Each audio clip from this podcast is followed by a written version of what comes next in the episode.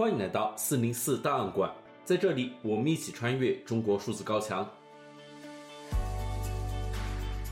尽管中国的言论审查和舆论管控日趋严峻，国家对公民的监控也无处不在，但我们依然可以看到那些不服从的个体，顶着被删号、被约谈，甚至被监禁的风险，对不公义勇敢发出自己的声音。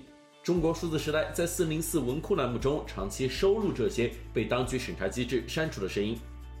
本期节目，我们将继续选读过去一周中引发舆论关注的三篇四零四文章。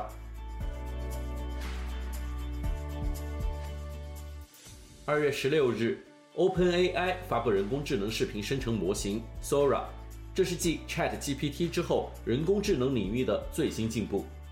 然而，在整个世界为之震撼的时候，中国却连一个 AI 工具都无法使用。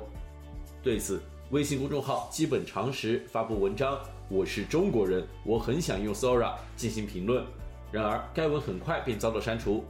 我们将选读这篇文章中的部分内容，来看一看它为何遭到四零四。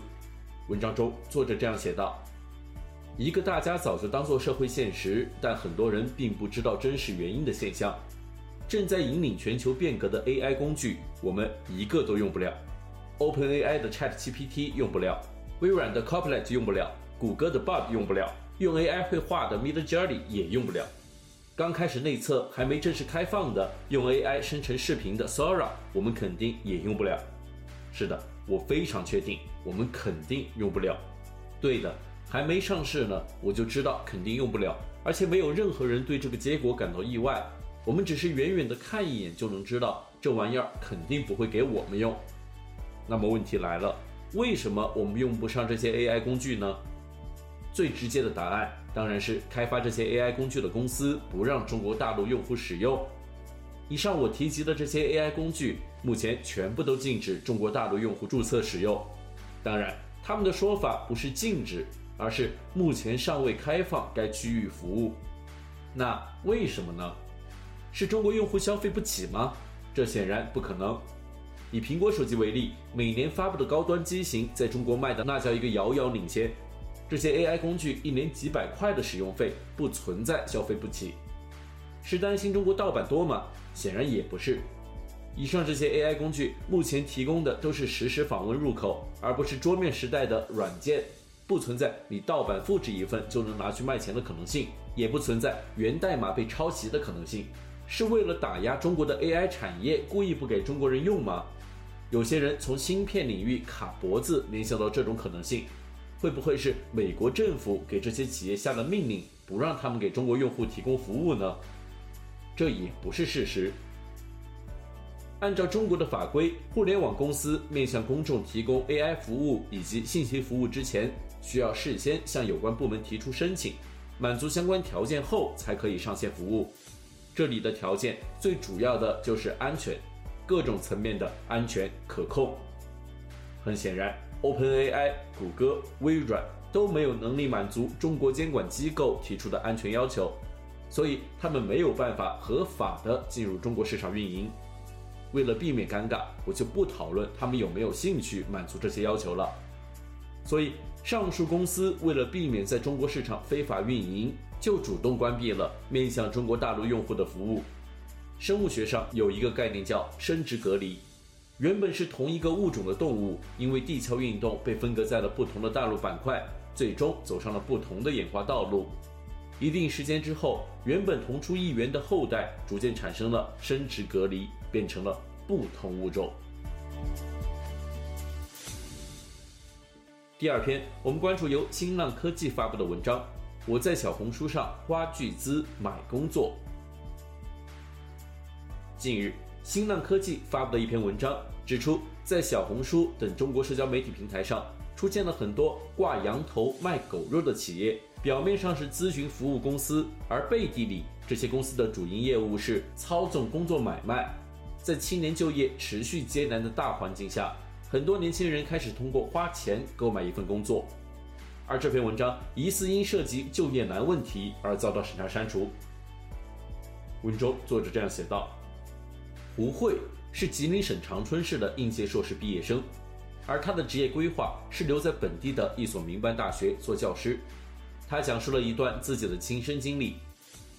在校招之际，多次面试失败，无意间他在小红书上发现了一份招聘简历，上面公布的竟然是他刚刚面试完的岗位。与该人力资源公司沟通后，他面试的岗位售价为十四万元，这令他心灰意冷。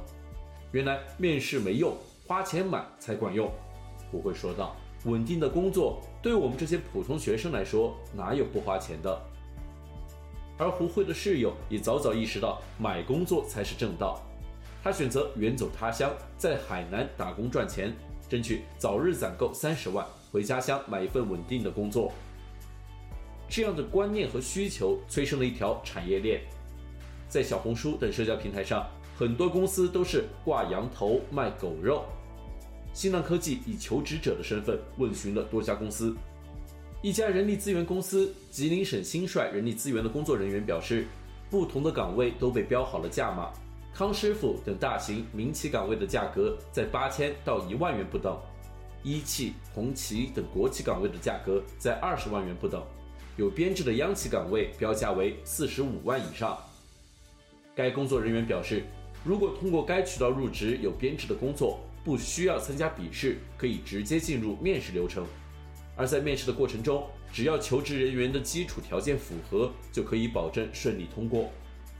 此外，在工作人员的口中，他们的流程是先交一半定金签合同，后续公司会帮忙安排面试流程，面试通过后正式上岗，再补齐尾款。在该公司推荐的岗位中，几乎都是用人单位与求职者签订三年的正式合同，若三年后不续签或无故辞退，公司还会出面解决。为了打消疑虑，工作人员还发来了相应的合同，称合同都是具有法律效应的，打款也是对公办理。但仔细看，合同细则是经不起推敲的。例如，乙方必须在支付相应的服务费后，才能享受甲方提供的岗位信息服务；甲方提供目标公司面试前四十八小时内，乙方需向甲方支付剩余服务费尾款。换言之，若新浪科技想要面试上述央企工作岗位，需要先付清四十五万元全款，才能获得面试机会。但合同后续又写道，甲方有权不对面试结果做出任何承诺，一切根据目标公司面试时情况结果而定。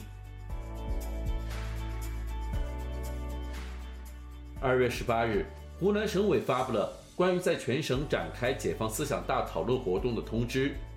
该通知中的“解放思想”引发网民群嘲，微信公众号“风漫漫”同样发布文章进行评论，但很快新闻就遭到删除，而这已是该公众号在二月以来被四零四的第三篇文章。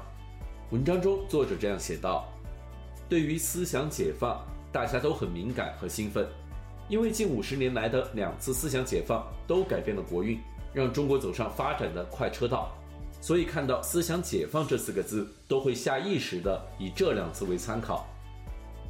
第一次思想解放是一九七八年，那时的最高领导人要继续走老路，而复出的邓小平做出了解放思想、实事求是、团结一致向前看。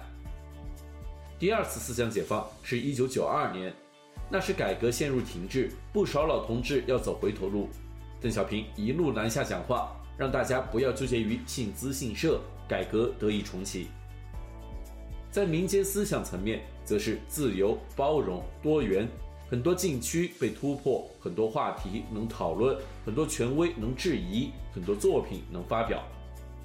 而现在，某些方面的情况可能和上述两个时代的背景也具有相似性，有着相似的不安、焦虑和期待，所以一听到思想解放，都会停下手里锄头，来看看是怎么回事。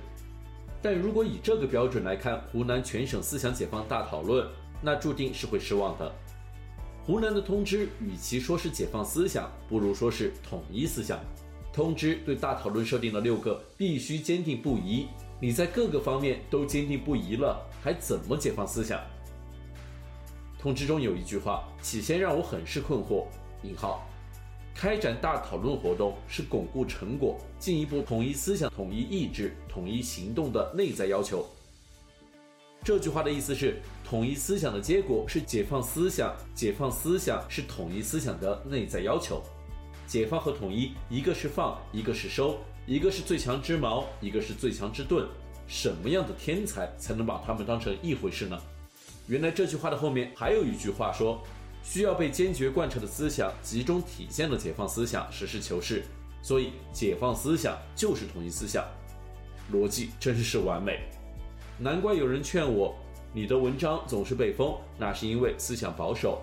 你要解放思想，与上面保持一致就对了。以上是本期选读的三篇四零四文章，文章全文见中国数字时代网站。这些作品版权归原作者所有，中国数字时代仅对原作进行存档，以对抗中国的网络审查。中国数字时代 CDT 致力于记录和传播中文互联网上被审查的信息，以及人们与审查对抗的努力。欢迎大家通过电报 Telegram 平台项目投稿，为记录和对抗中国的网络审查做出你的贡献。投稿地址请见本期播客的文字简介。阅读更多内容，请访问我们的网站 cdt.media。